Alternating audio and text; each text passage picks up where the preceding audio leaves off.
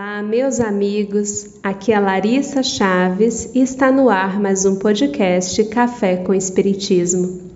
Para as nossas reflexões de hoje, eu escolhi alguns trechos de um texto publicado na Revista Espírita de setembro de 1862, quando Allan Kardec oferece uma resposta em relação a um convite dos espíritas de Lyon e de Bordeaux para que ele fizesse uma viagem e algumas palestras para o movimento espírita ali nascente, que tinha à época alguns aninhos ainda, digamos que a infância do movimento espírita daquela época, visto que a doutrina espírita, começando em 1857, abril, com a publicação da primeira edição de O Livro dos Espíritos, estava ali o movimento espírita também nascendo. E em 1862 temos apenas os anos iniciais desse movimento de grupos realmente espíritas e não apenas mediúnicos ou espiritualistas. Então imaginemos a ansiedade, daquelas pessoas de receber o codificador nas suas cidades, nos seus grupos. Temos notícias de que já em 1860 Allan Kardec já havia feito viagens para essas cidades. Então, aqui em 1862 já seria um retorno. Ele vai em 1860, 1861 e estamos aqui em 1862.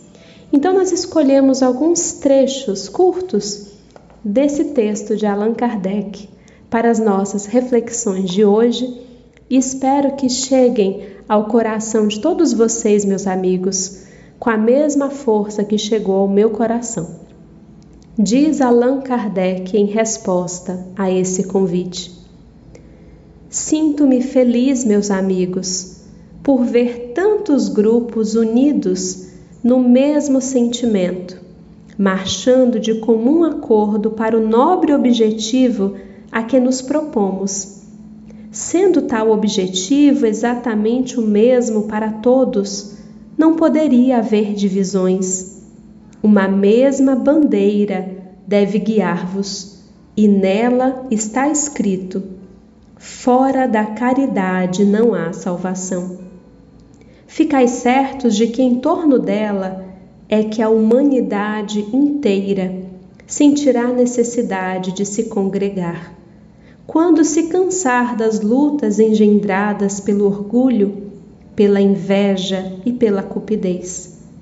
Esta máxima, verdadeira âncora de salvação, porque será o repouso depois da fadiga, o Espiritismo terá a glória de ser o primeiro a havê-la proclamado. Inscrevei-a em todos os locais de reunião e em vossas residências.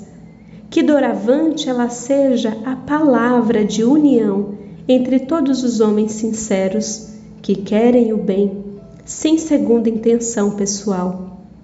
Mas fazei melhor ainda, gravai-a em vossos corações e desde já fruireis a calma e a serenidade que aí encontrarão as gerações futuras, quando ela for a base das relações sociais.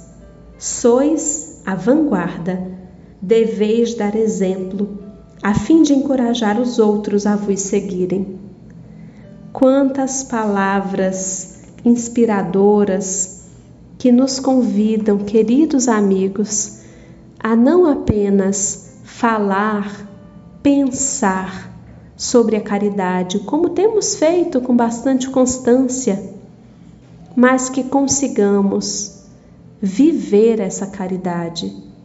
Viver a caridade como entendia Jesus, conforme está em O Livro dos Espíritos. Benevolência para com todos, indulgência para com as imperfeições alheias e perdão das ofensas.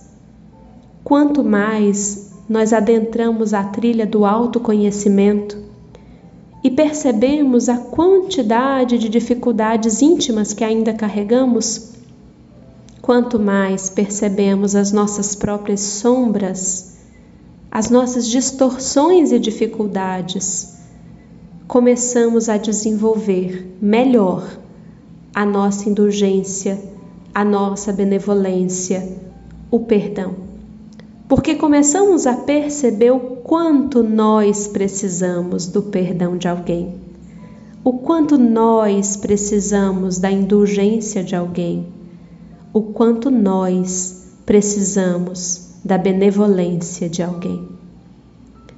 Quanto mais negamos as nossas imperfeições, querendo acreditar que já somos alguém que ainda não damos conta de ser, ficamos então farisaicos, rigorosos, cobrando a aparência de homem de bem, cobrando que o outro só nos mostre a sua melhor parte nos tornamos intolerantes e queremos que Deus tolere as nossas dificuldades. Caridade, meus amigos, é estar presente no momento da assistência social da nossa casa, sim, mas não apenas isso, é como participamos dessas atividades, é como nos portamos nas demais atividades. É uma postura íntima, uma postura em que nós não nos sentimos superiores, não julgamos, acolhemos a nós e aos os outros também, sem ser coniventes com o erro, mas compreendendo, como diz a passagem, que Deus não deseja a morte do pecador e sim o fim do pecado e que o pecador se redima, que nós, enquanto pecadores, possamos, através da caridade, nos redimir das nossas próprias faltas e estar conectados através desta grande bandeira do Espiritismo. Fora da caridade não há salvação. Um grande e forte abraço a todos vocês com votos de muita caridade para as nossas vidas. E até o próximo podcast Café com Espiritismo.